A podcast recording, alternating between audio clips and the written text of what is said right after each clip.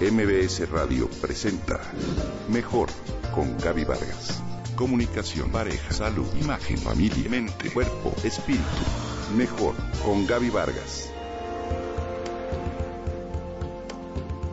El segundo jueves de julio se conmemora en México el Día del Árbol año con año. Esta es una fecha cuyo objetivo principal es crear conciencia en nosotros sobre la necesidad que hay de proteger las superficies arboladas.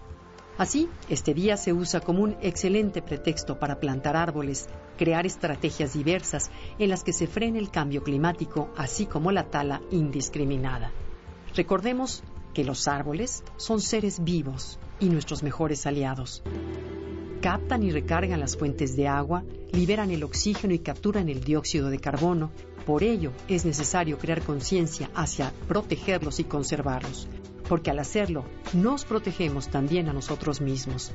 Suecia fue el primer país en celebrar el Día del Árbol en 1840 y fue hasta 1969 cuando se instauró a nivel mundial este día gracias a la iniciativa del Congreso Forestal Mundial celebrado en Roma, mismo que fue aceptado por la ONU hasta 1971. Así, en España se conmemora también este Día del Árbol desde 1972. Lo mismo sucede con países como Chile, Paraguay, China, Ecuador, y en México el Día del Árbol se celebra gracias a la contribución ecológica del expresidente Adolfo López Mateos desde 1959. Cada país realiza numerosas actividades en torno a este día, pero sobre todo actividades didácticas y lúdicas para que los niños aprendan lo importante que es conservar nuestros recursos naturales y cuidar el ambiente. En las familias podemos crear esas iniciativas para recordar este día, como por ejemplo plantar un árbol, limpiar un bosque, realizar actividades en la naturaleza y descubrir las diferentes características que cada árbol tiene.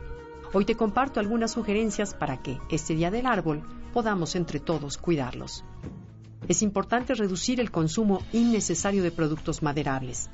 Que al comprar muebles de este material solo compres cosas fabricadas con madera certificada pues de lo contrario apoyarías la tala inmoderada de los mismos. Te sugiero también reciclar el papel e incluso consumir menos. Recordemos que este es un material que nos proveen los árboles.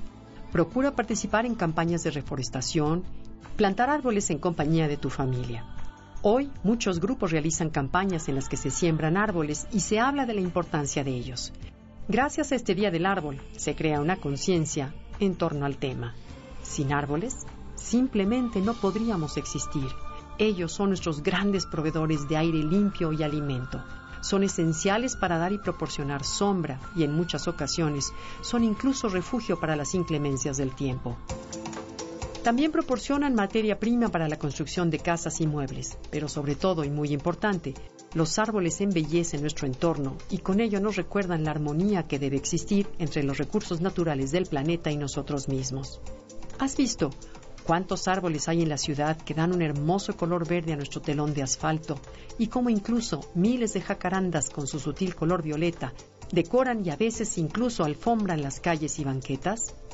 Así que te invito a plantar y a cuidar un árbol.